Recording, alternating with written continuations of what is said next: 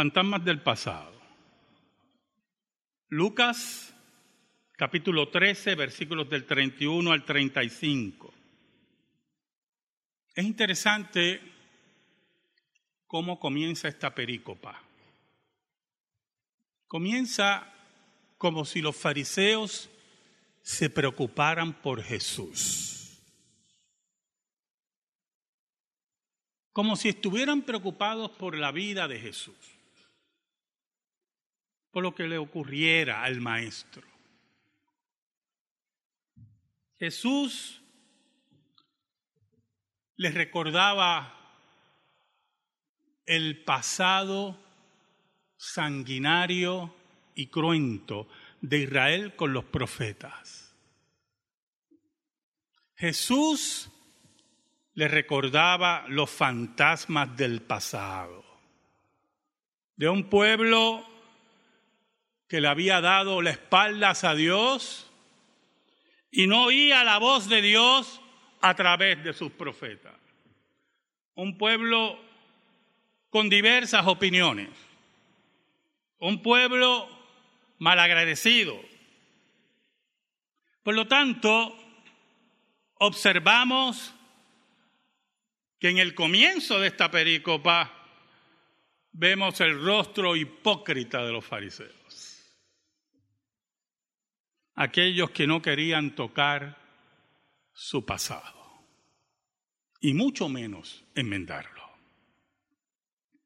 Oramos. Dios bueno, tú que reinas en luz inaccesible, venimos ante ti en el nombre de Cristo Jesús. Perdónanos porque te hemos sido infiel, pero tú permaneces fiel. Escóndenos bajo la sombra de la cruz y que tu nombre, solo tu nombre sea proclamado. Por Cristo Jesús. Amén y amén. Versículo 31 dice, aquel mismo día llegaron unos fariseos diciéndole, sal y vete de aquí, porque Herodes te quiere matar.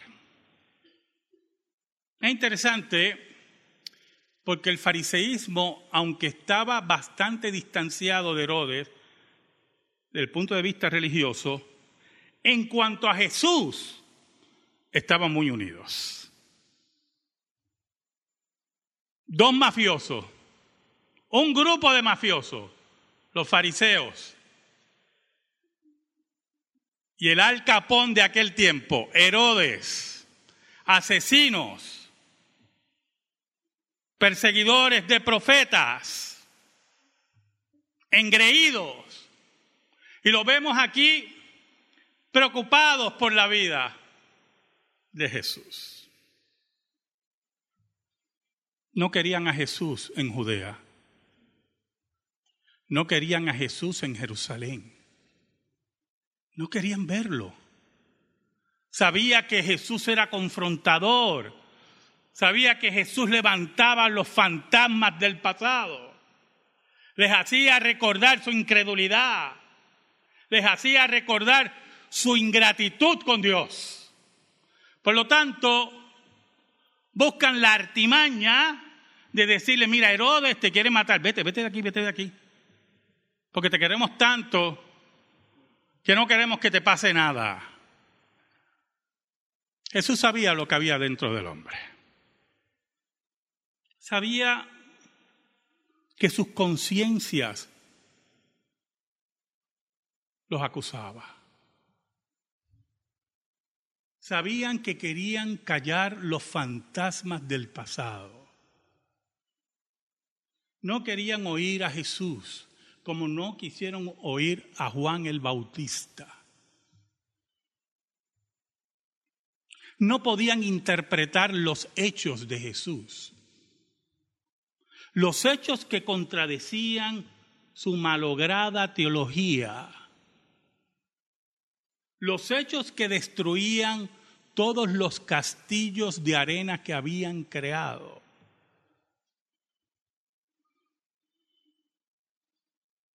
Por eso Jesús tiene el título de el maestro. Porque para ser maestro hay que enseñar con autoridad y correctamente. Y ellos sabían que la enseñanza de Jesús iba al tuétano, tocaba la fibra, enfrentaba al hombre con su pecado, a la mujer con su maldad.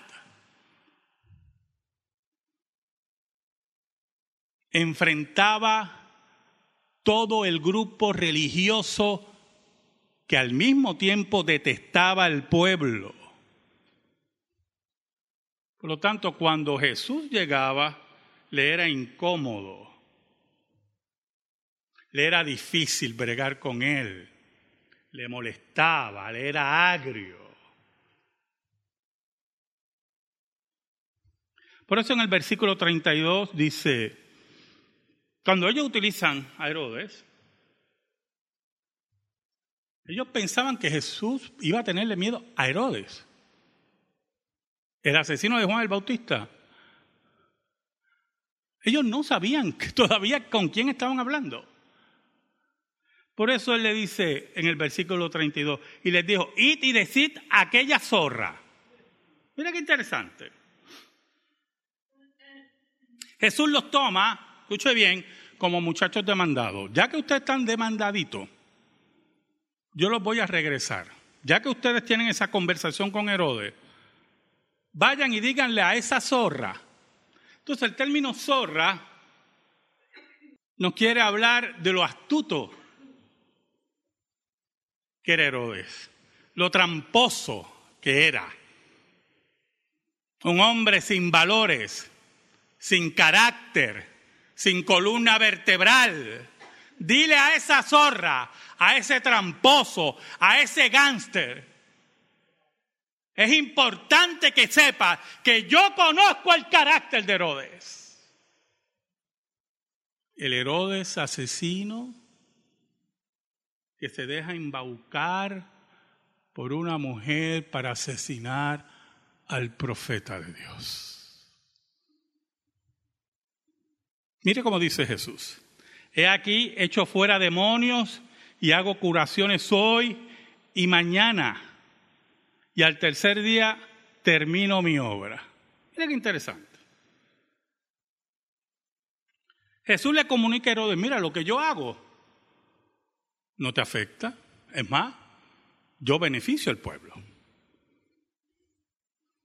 Yo saco los demonios, por eso que el reino de Dios había inaugurado.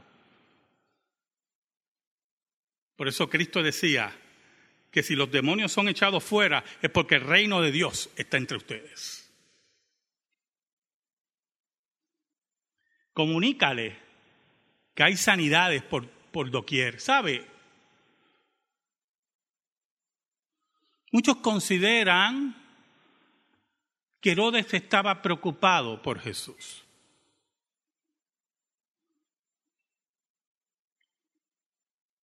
Le habían dicho y él había oído que la gente decía Juan el Bautista resucitado. Si usted va conmigo a Lucas 9, versículos del 7 al 9, dice lo siguiente en esta pericopa. Lucas 9 del 7 al 9. Herodes el tetrarca oyó de todas las cosas que hacía Jesús y estaba perplejo porque decían algunos, Juan ha resucitado de los muertos. Otros, Elías ha aparecido. Y otros, algún profeta de los antiguos ha resucitado. Y dijo Herodes, a Juan yo le hice decapitar. ¿Quién pues es este de quien oigo tales cosas? Y procuraba verle. Estaba preocupado. Ahora, lo interesante era la afirmación del pueblo cuando decía que Juan el Bautista había resucitado. ¿Y por qué es interesante? Escuche bien, porque Juan el Bautista no hizo ningún milagro, de ninguna clase. Y ellos decían, Juan el Bautista resucitado por los milagros que estaban ocurriendo. Por lo tanto, la conclusión del pueblo es que Juan el Bautista ahora venía con señales en forma vengativa delante del Señor.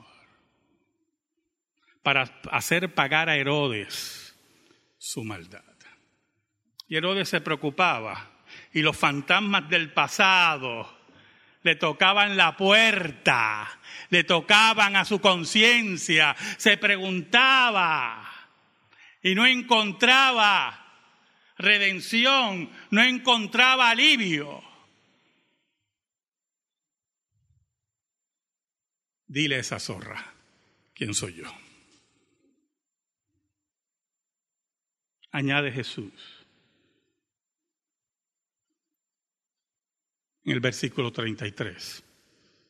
Sin embargo, increíble, ¿verdad? En una forma irónica, dice el maestro, en una forma irónica. Sin embargo, es necesario que hoy y mañana, y pasado mañana, hoy, mañana, pasado mañana, es importante que entiendan dice Cristo, siga mi camino, siga mi derrotero, siga el mandato de Dios. Las circunstancias no detienen la labor de Dios. No hay circunstancias que detengan el plan de Dios. Pero añade el maestro, en forma irónica, porque no es posible que un profeta muera fuera de Jerusalén. Y en forma irónica le dice a los fariseos, mire, yo voy a seguir mi labor. Y las consecuencias van a ser que yo muera en Jerusalén. Y le dice irónicamente, porque no es posible, oíste, que un profeta muera fuera de Jerusalén diciéndole en pocas palabras, olvídense de Herodes y yo me olvido de ustedes. Yo sé a dónde voy. Yo sé cuál es mi camino. Enfrente en alto voy hacia Jerusalén. Estoy en Jerusalén. No me voy de Jerusalén.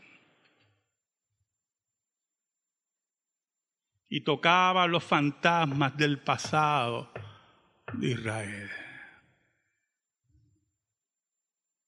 En el versículo 34, Jesús es explícito en relación a esos fantasmas del pasado. Jerusalén, Jerusalén, que matas a los profetas y apedreas a los que te son enviados. Dios dice a través del profeta, Iba yo por el camino, parafraseando al profeta, y te vi en una esquina, hablando de Jerusalén, hablando de Israel, y vi que era tiempo de amores para ti. Qué imagen increíble, ¿verdad? Y me acerqué a ti. Así es Israel. Te vi como niño recién nacido, abandonado y te recogí. Israel no le importaba nada de eso. Israel ocultaba los fantasmas del pasado. No se arrepentía de ellos. Seguía matando a los profetas. No los enfrentaba con arrepentimiento, con dolor. Israel se mantenía erguido, orgulloso, soberbio. ¿Sabe? Añade el maestro, ¿cuántas veces quise juntar a tus hijos como la gallina a sus polluelos debajo de sus alas y no quisiste? Hace tiempo no veía una gallina con pollitos, ¿oyó? Pues no se ven mucho en el área metropolitana. Y el que tiene gallinas con pollitos en el área metropolitana, regularmente los ratones desaparecen los pollitos. Las gallinas son muy valientes. Yo no sé si usted ha visto una gallina muy molesta defendiendo sus pollitos. Muy valientes. La imagen es increíble a la que recoge Jesús aquí. Es Dios que a pesar del pecado de Israel, que a pesar de los ataques de afuera, a pesar de los ataques de adentro, es la gallina que protege a sus polluelos. Es el Dios que aunque ellos lo olvidan, Él no se olvida. Es el Dios que aunque ellos sean malagradecidos, Él es agradecido con ellos. Él los ama sin ellos merecerlo. Es el Dios que perdona el asesinato, que perdona el pecado, la inmoralidad y el mal agradecimiento.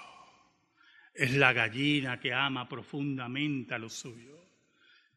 Y ellos quieren irse y quieren hacer sus vidas. Y Dios les sigue advirtiendo y advirtiendo.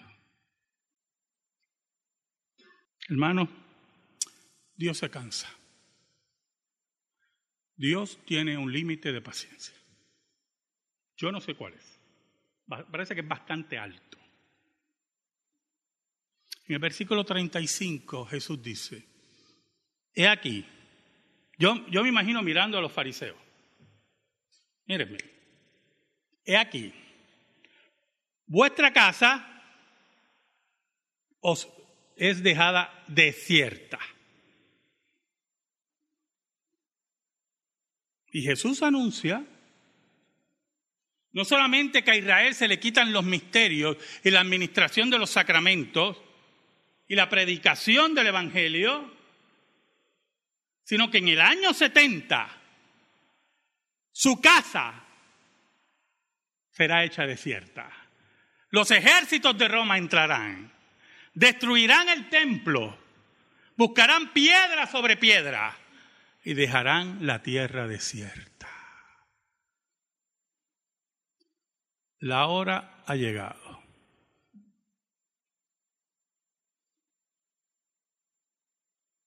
Añade el maestro. Y os digo que no me veréis. Jesús morirá en la cruz, se dirige hacia la cruz, va a morir en la cruz y nunca más lo van a ver. La claque religiosa asesina de Israel nunca más lo va a ver. Escuche bien, hermano. El imperio romano, que ahora es que recuerdos de hasta de moneditas que venden por internet, no volverá a ver a Jesús. La paciencia de Dios llegó a su límite. Solamente lo verán aquellos que creyeron, que fueron testigos de la resurrección,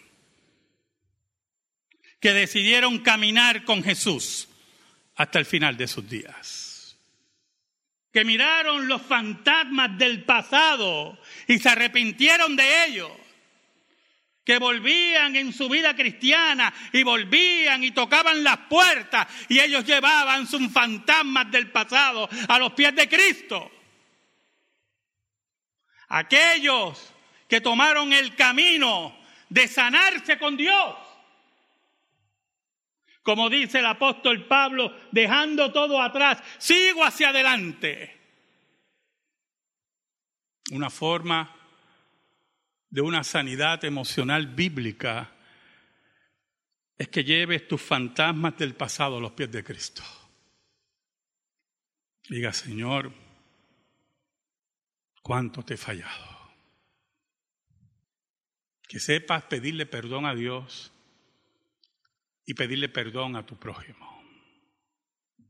Pero Jesús añade otra sentencia. Digo, no me veréis hasta que llegue el tiempo en que digáis, bendito el que viene en nombre del Señor. Un día, un día, Jesucristo volverá al planeta Tierra. A mí no me cabe la menor duda de eso. En ese día, toda rodilla se doblará, dice la Biblia. Toda rodilla se doblará. En ese día, dice Apocalipsis, que, vamos a decir, aquellos que no reconocieron a Jesús, a los montes, cae sobre nosotros y sobre nuestros rostros, porque ha llegado el día de su ira. ¿Y quién podrá sostenerse en pie? Amén. Gracias te damos, Señor. Y te pedimos en esta hora, en el nombre de Jesús, que tu palabra, tu palabra, sea depositada en nuestra vida por el poder del Espíritu Santo. Por Cristo Jesús. Amén. Amén. Estamos en silencio, hermanos.